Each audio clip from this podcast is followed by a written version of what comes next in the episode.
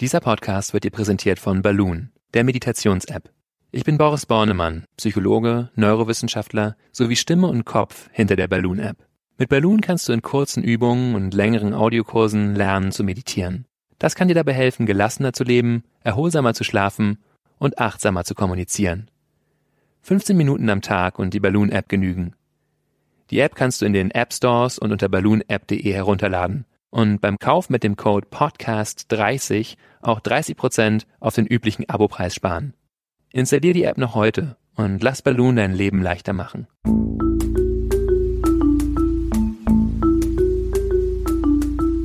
Verstehen, fühlen, glücklich sein mit Sinja Schütte und Boris Bornemann.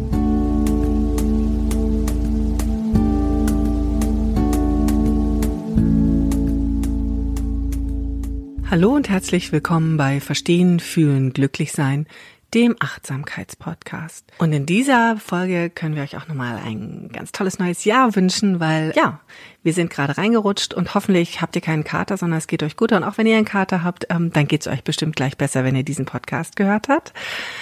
Wir sind wieder mal angetreten mit ganz viel wissenschaftlichem Sachverstand und natürlich auch ganz viel Gefühl, denn das passt sehr gut zusammen, auch an diesem Neujahrsmorgen oder in diesen ersten Tagen des Jahres.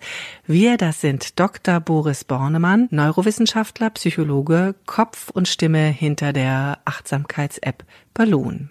Hallo Boris. Ja, hallo Sinja und die Person, die euch gerade schon so frisch und erquicklich begrüßt hat, das ist die wunderbare Sinja Schütte. Sie sitzt mir gegenüber und sie ist die Chefredakteurin der Achtsamkeitszeitschrift Flow. Und wir haben heute ein sehr gutes Thema ähm, in diesem neuen Jahr, nämlich das Thema Optimismus. Optimismus ist ja relativ, würde ich jetzt erstmal so sagen. Ähm, man würde sagen, ich glaube zumindest von mir sagen zu können, dass ich Optimistin bin.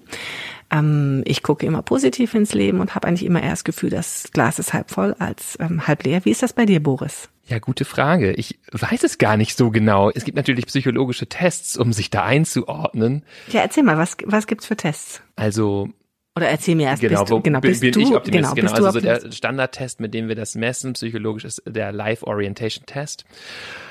Und da kann man also erfassen, wie optimistisch man ist und das dann mit der Allgemeinbevölkerung vergleichen. Tatsächlich habe ich den nie gemacht und weiß deswegen nicht, wie ich jetzt objektiv abschneide auf dem Kontinuum. Das interessiert mich natürlich wissenschaftlich. Ich kann hier ja alles behaupten, aber ich glaube zu wissen, dass ich auch eher optimistisch bin. Also man hat natürlich immer Bereiche oder wir haben alle Bereiche, wo wir Themen haben und vielleicht immer mal kritisch oder düster draufschauen, aber so im Großen und Ganzen bin ich eigentlich auch sehr dankbar über mein Leben, sehr froh, wie das alles verläuft und habe auch positive Erwartungen. Das ist ja auch ein Teil von Optimismus in Bezug auf vieles, obwohl natürlich, wenn wir uns den Zustand der Welt angucken, auch einige Dinge ganz düster aussehen und da angesichts dessen wirklich optimistisch zu bleiben und die Energie zu behalten, ähm, ist natürlich auch manchmal gar nicht so leicht. Da bin ich ganz bei dir. Da werden wir sicherlich gleich im Verlauf der, ähm, des Podcasts noch drauf kommen. Aber ich würde gerne noch mal ein Stück zurückgehen und sagen, Optimismus, du hast gerade gesagt, es gibt einen Test. Gibt es eine genaue Definition oder was sind die Fragen, die hinter dem Test stehen? Ja. Also ich kann ja mal so ein paar Fragen daraus zum Besten geben, so drei Beispiel-Items, drei Beispielfragen, denen man zustimmen kann oder auch nicht, ist zum Beispiel sowas wie, auch in ungewissen Zeiten erwarte ich normalerweise das Beste. Oder wenn bei mir etwas schief laufen kann, dann tut es das auch. Also quasi Murphy's Law, das ist hier umgekehrt kodiert, wenn ich dem zustimme, bin ich eher nicht so optimistisch. Alles in allem erwarte ich, dass mir mehr gute als schlechte Dinge widerfahren. Das sind so drei Beispiele, Beispielfragen, mit denen man einfach guckt, wie sehr stimmen Leute dem zu und ähm, messen letztendlich die verschiedenen Aspekte von Optimismus. Man kann das ja entweder so verstehen, dass das bedeutet, von einem Sachverhalt oder einer Situation vor allen Dingen die guten Seiten zu sehen. Es kann auch heißen, dass wir eine positive Erwartung für die Zukunft haben, glauben, dass sich die Dinge gut entwickeln oder auch so definieren, dass es einfach allgemein eine lebensbejahende Haltung ist.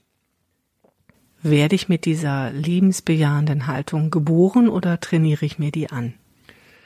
Wie immer bei Persönlichkeitsmerkmalen können wir sagen beides. Das ist ja auch schon eine Information, aber tatsächlich wurden einfach sehr, sehr, sehr viele Persönlichkeitsmerkmale untersucht.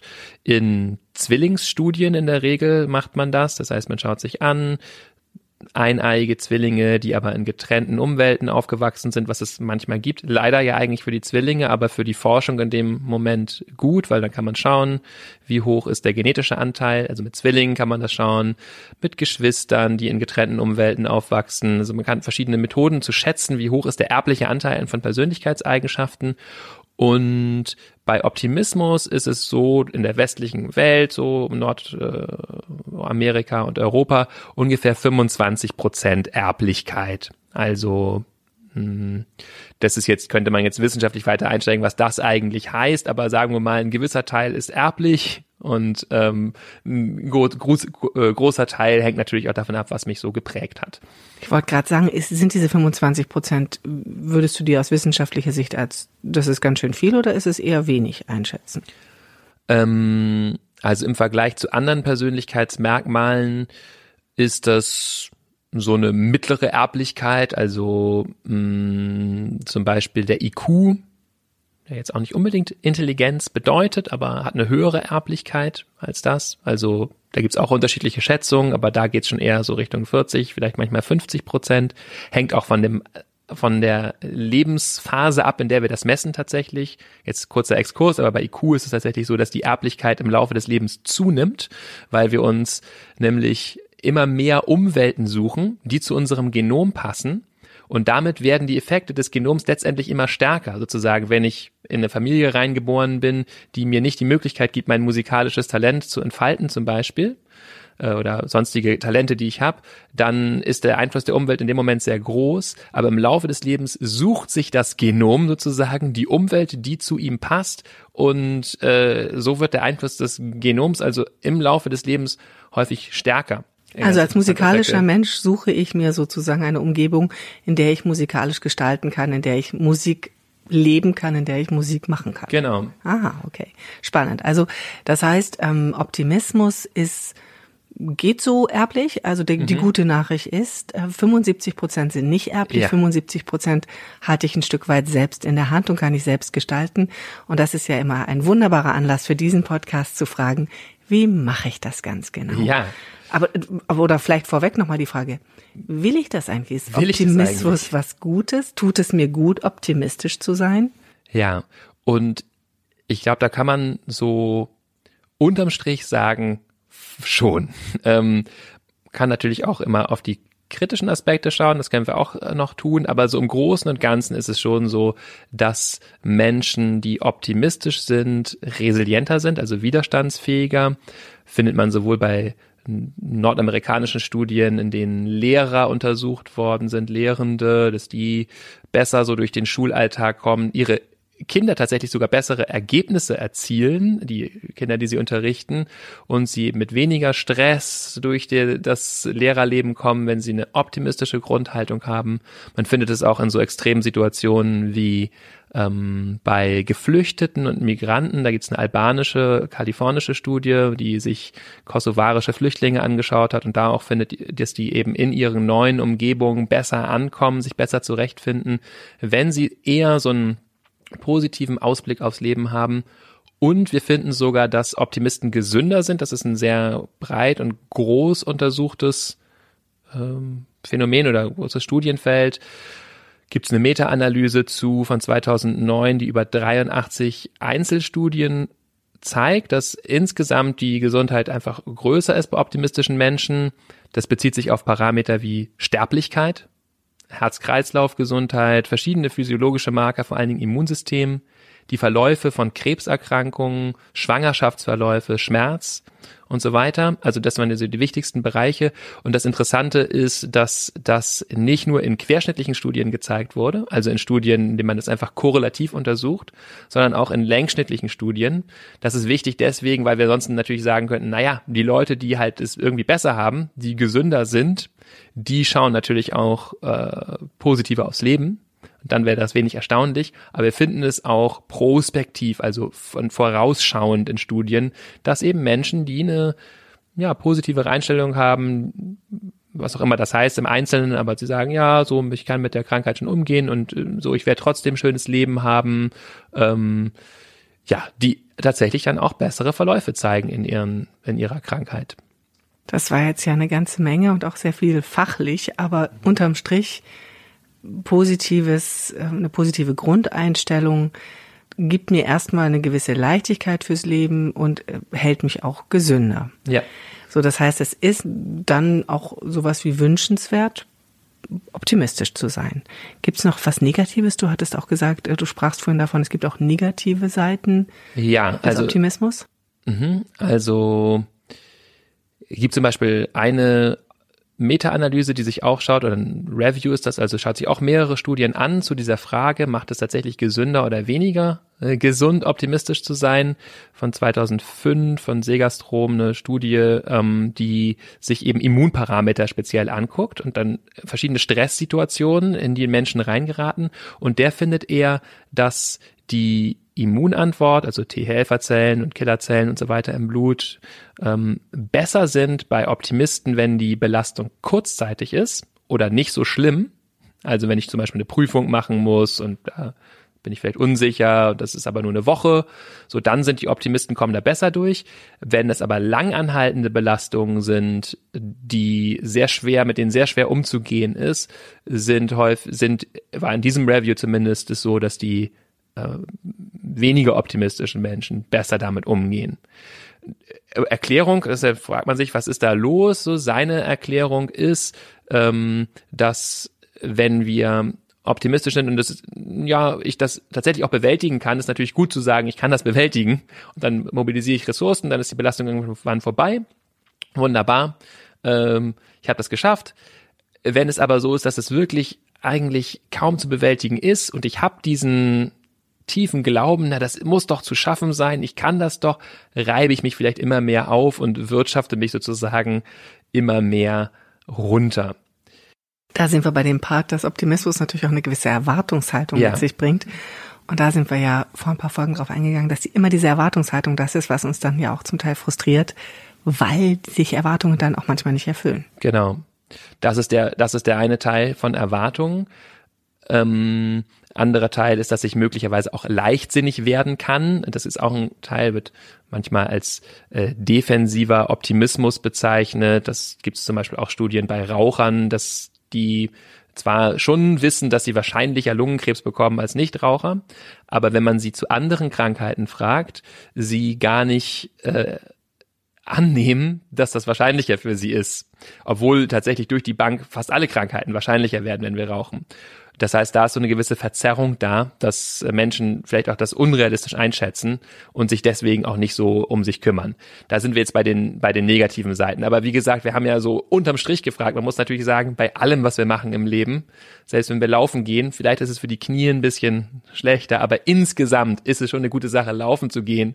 Äh, Fisch essen, okay, ich bin eigentlich, ich bin Vegetarier, aber auch da gibt's interessante Studien in den USA, die sich eben anschauen, äh, wenn man anfängt zu warnen oder es Quecksilber im Fisch, äh, auch wenn es nur gering und man sollte Fisch nicht mehr als dreimal die Woche essen, hören Menschen komplett auf, Fisch zu essen, äh, was da dann der eigentlich einen negativen Gesundheitseffekt hat. Kurzer Exkurs, aber nur so im Hinterkopf zu behalten, dass es auch negative Effekte manchmal von Optimismus gibt, sollte einen nicht davon abhalten, dennoch diese Haltung zu kultivieren. Ne, ne, ja, eine Haltung, die zumindest auch immer das positive Ergebnis oder ein gutes, äh, guten Verlauf erwartet oder für möglich hält. Das finde ich eigentlich eine schönere Formulierung, die das, die das Gute für möglich hält. Ja, das ist sehr schön, das Gute für möglich halten. Und du sprachst gerade so schön davon, diese Haltung zu kultivieren. Mhm. Und das ist natürlich ein ganz entscheidender Punkt. Wie kultiviere ich denn eine optimistische Haltung? Ähm, die grundsätzliche, wie hast du es gerade gesagt, die Möglichkeit, dass es gut wird oder mhm. genau das, was du gerade. Genau, also die, das Wissen darum, kann man fast ja sagen, dass es die Möglichkeit gibt, dass es gut wird. Also die, darauf auch zu schauen oder auf die angenehmen und hilfreichen Aspekte zu schauen. Und ja, da kommen wir jetzt also in das interessante Feld von Kultivierung rein, von mentalem Training, wie es manchmal auch genannt wird. Ich finde ja Kultivierung einfach schöner, also das in sich zu nähren, diese Haltung. Und zwei sicher sehr hilfreich und unbedenkliche Arten und Weisen, das zu kultivieren, ist ähm, Dankbarkeit zum Beispiel.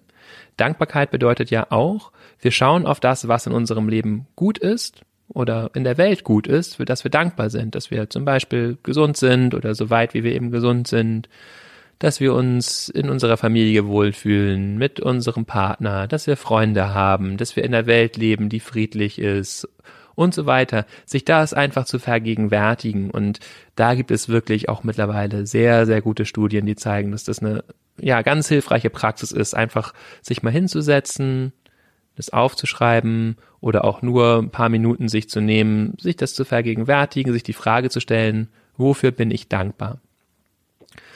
Eine andere Möglichkeit ist, das auf sich selbst zu beziehen. Häufig haben wir auch selber eine sehr negative Sicht auf uns selbst und da sich die Frage zu stellen, was mag ich an mir? Auch eine schöne Frage. Einfach zu schauen, was, äh, ja, was mag ich an mir? Ich schaue vielleicht immer auf das, wo ich noch mich weiter verbessern möchte oder mich für unzulänglich halte und sich einfach das zu gönnen und zu schauen, aber das mag ich auch an mir. Und es hat nichts mit Selbstverliebtheit oder Narzissmus zu tun, sondern einfach zu schauen, es gibt Dinge, die schätze ich an mir. Und ähm, da darf ich auch ruhig mal ähm, meine Ressourcen wahrnehmen, meine Stärken wahrnehmen, mich daran erfreuen. Das sind so die, ähm, ich habe eben gesagt, unbedenklich. Und damit meine ich, weil ich wirklich einfach nur darauf schaue, was da ist, und darum geht es bei Achtsamkeit ja auch immer, zu schauen, was ist wirklich da. Und es ist ja da, dass diese schönen Dinge, für die ich dankbar bin, das muss ich nur wie anstupsen in mir. Und schon ist es da. Und das mache ich am besten oder ganz einfach, indem ich so eine Art Dankbarkeitstagebuch führe oder das einfach mal aufschreibe, richtig? Genau, also ein Dankbarkeitstagebuch oder eben in der Meditation. Meditation muss nicht sehr formal sein. Ich kann mich das auch einfach jetzt, wenn ich den Podcast ausmache, äh, mal fragen, wofür bin ich dankbar, mir da ein paar Minuten oder vielleicht nur eine Minute Zeit nehmen oder eben mich richtig hinsetzen, Körper spüren, Atem spüren, präsent werden, um das noch mehr sich auch entfalten zu lassen, sozusagen den Gefühlen Raum zu geben, die damit einhergehen und sich dann diese Frage zu stellen. Und jetzt habe ich eben gesagt, wie gesagt, unbedenklich äh, im Gibt Sinne. Gibt es noch eine bedenkliche Art und Weise, optimistisch zu ja, werden? Ja, also äh, eben Wege, wo mh, mm, wir uns zum Beispiel positive Zukunftsergebnisse oder eine positive Zukunft vorstellen oder visualisieren. Das wird ja auch häufig empfohlen. Auch das halte ich unterm Strich für eine gute Methode, sich zu fragen, sich das vorzustellen. Wie wäre das, wenn dass schon alles äh, da wäre, das, was ich mir wünsche oder wie würde das aussehen, wenn ich auf dieser Party mich wohlfühlen würde oder mich mit den Leuten gut unterhalte, wie würde ähm, ja das äh, Meeting verlaufen, wenn es so verläuft, wie es verläuft, wie würde der, wäre der Urlaub, wenn es der schönste mögliche Urlaub ist, den ich mir vorstellen kann und so weiter. Und sich dafür Zeit zu nehmen, Bilder zu entwickeln, Gefühle zu entfalten. Nur, und jetzt kommt der, der, der Disclaimer hier sozusagen, damit generiere ich natürlich auch Erwartungen. Damit tue ich so, die, die Gefahr ist, dass ich damit so tue, als wäre das sicher, dass das so ist oder ähm, wenn es nicht so kommt, dann bin ich aber totunglücklich. Und da wissen wir eben, dass häufig Erwartungen, die Zufriedenheit torpedieren, weil wir eben in die Situation reingehen mit einer Schablone davon, wie sie sein soll, und dann ist sie ganz anders. Und ich bin nicht mehr in der Lage, mich flexibel darauf einzustellen. Und das Potenzial des Augenblicks zu nutzen, dessen, was jetzt wirklich da ist. Und da ist eben Achtsamkeitspraxis ein ganz entscheidendes Hilfsmittel, aus zwei Gründen. Einmal, weil es uns immer wieder hilft, im Hier und Jetzt zu sein und wirklich jetzt zu schauen, was ist jetzt da? Was sind jetzt meine Wünsche und Bedürfnisse? Was sind die Bedürfnisse der anderen Person? Wie können wir daraus einen schönen Moment gestalten? Und das jetzt zu schauen, unabhängig davon, was ich mir vielleicht vor fünf Minuten noch überlegt habe. Das ist das eine. Und das andere ist diese sehr essentielle Haltung von Achtsamkeitspraxis des Nichtwissens. Also die immer wieder sich zu vergegenwärtigen, ich weiß nicht, wie es kommt. Ich weiß auch nicht mal, wie es gut ist. Ich kann mir jetzt vorstellen, so und so sollte es sein, damit es dann gut ist. Aber am Ende ist genau dieser vermeintliche Fehler, der ich mache, ähm, das, was dann das Wunderbare in mein Leben bringt. Ich verpasse den Bus und dann treffe ich da die Frau meines Lebens oder dann äh, passiert irgendwas anderes Tolles. Das heißt, ich weiß es nicht wirklich. Was ist denn überhaupt das tolle, gute, erstrebenswerte? Und ich weiß eben auch nicht, wie es kommen wird. Deswegen ist aus meiner Sicht die Haltung, die sich wirklich lohnt zu kultivieren, eine Art leicht gehaltener Optimismus. Also ein sich erlauben zu träumen, sich erlauben, die schöne Zukunft auszumalen, sich erlauben, auf die angenehmen Seiten des Lebens zu schauen und gleichzeitig zu wissen, ja, wie es kommt, liegt nicht ganz in meiner Hand und ich weiß nicht, wie es kommen wird und auch was ich heute für gut halte, halte ich vielleicht morgen für schlecht. Das bringt auch so eine gewisse Leichtigkeit rein in, in dieses ganze äh, Spiel mit meinen Gedanken. Und das ist vielleicht, um es jetzt äh, nochmal abzuschließen, hier mein Redeschwall dazu, auch äh, eben weiterer wichtiger Punkt daran zu sehen, es sind eben häufig nur Gedanken. Optimismus heißt, wie ist meine Art auf die Welt zu schauen, wie denke ich über die Welt nach und ähm, damit eben sich zu erlauben zu spielen und zu wissen, das ist nicht das, was wirklich eintreten wird oder ist kein oder auch mein Gedanke über mich, ob ich jetzt toll oder nicht so toll bin, ist vor allen Dingen erstmal das, ein Gedanke im Hier und Jetzt, der mich halt äh, angenehm oder nicht so angenehm fühlen lässt. Ähm, ja. Damit wären wir eigentlich wieder da, dass die Dinge alle zusammenhängen in der Achtsamkeit. Wir landen also wieder bei den Gedanken, obwohl wir eigentlich über Optimismus gesprochen haben und darüber, äh, am Ende ist Optimismus eine Ansammlung von Gedanken, die wir zwar beeinflussen können, die wir nicht zu ernst nehmen sollten. Also wir können uns diese optimistische Welt selbst erdenken, wissend, dass wir nicht wissen. Ja. Um diese Haltung nochmal zu wiederholen, die du ja ähm, vorgeschlagen hast, mhm. anzunehmen. Ich weiß nicht, was kommen wird. Ich weiß nicht, was da, was da sein wird. Aber grundsätzlich denke ich erstmal, dass es gut sein könnte. Ja. Ist genau. das richtig formuliert? Ja, ich erlaube mir diese positive Energie auch entstehen zu lassen. Denn das ist ja das Entscheidende. Wenn ich schaue, okay, wie wird denn das Meeting morgen? Und ich stelle mir die Frage, äh, und ich glaube, oh, das wird, glaube ich, ganz schlimm. Und dann wird der wieder seinen blöden Kommentar da bringen und wir kommen ja eh nicht zu einem Ergebnis und so weiter. Vielleicht wird es so. Oder ich habe das, ah, das wird sehr gut und wir werden endlich zu einem Ergebnis kommen und wir werden uns gut verstehen. Beides hat gewisse Wahrscheinlichkeiten, aber die Frage ist, welche Energie setzt es in mir frei, wenn das, ich jetzt äh, auch mal mir erlaube zu sagen, ach, es könnte auch so schön werden. Genau das ist es immer. Und die Kehrseite ist ja die sich selbst erfüllende Prophezeiung, dass genau. du sagst, das kann ich nicht, das wird schief gehen. Das ist ja praktisch aus Optimismus andersherum gedreht. Das kann sich genauso erfüllen und dich auch in negative ähm, Impulse setzen und dann einfach ähm, ja dafür sorgen, dass es wirklich schief geht und dass man es nicht kann. Ne? Genau. Also insofern gehen wir aus dieser Sendung mit dem tiefen Gefühl, dass das kann sein, das kann gut werden. Mhm. Ähm, und wir werden das genießen, wir werden es zulassen, dass es gut wird. Und wir werden auch zulassen, dass dieses Jahr gut wird. Ähm, es kann sein, dass es ein tolles wird. Und wir hoffen natürlich, dass es ein tolles wird. Wir gehen optimistisch ins neue Jahr, verhalten optimistisch, nicht wissend, was da kommt.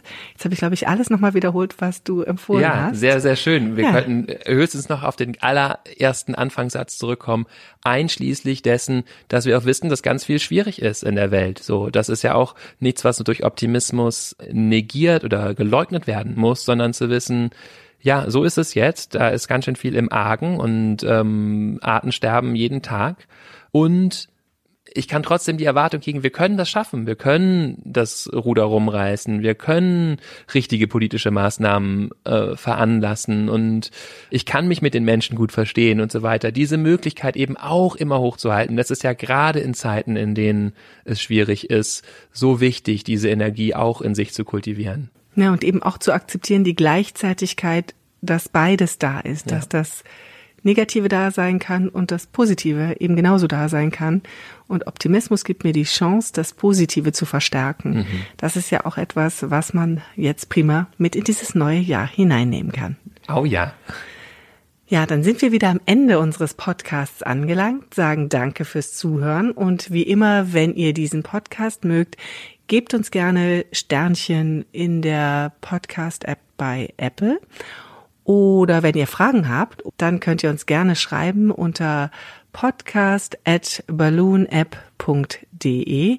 Wir freuen uns auf eure Anregungen, auf eure Kommentare, auf eure Fragen. Ja, und ansonsten schauen wir optimistisch ähm, in die Zukunft auf unseren nächsten Podcast. Über was unterhalten wir uns beim nächsten Mal, Boris? Beim nächsten Mal geht es ums Thema Schuld. Okay. Ja, nicht, dass es zu optimistisch wird. Nee. Dieses ja. Also, dann bis zum nächsten Mal. Ähm, erstmal eine schöne Woche für euch. Tschüss. Tschüss.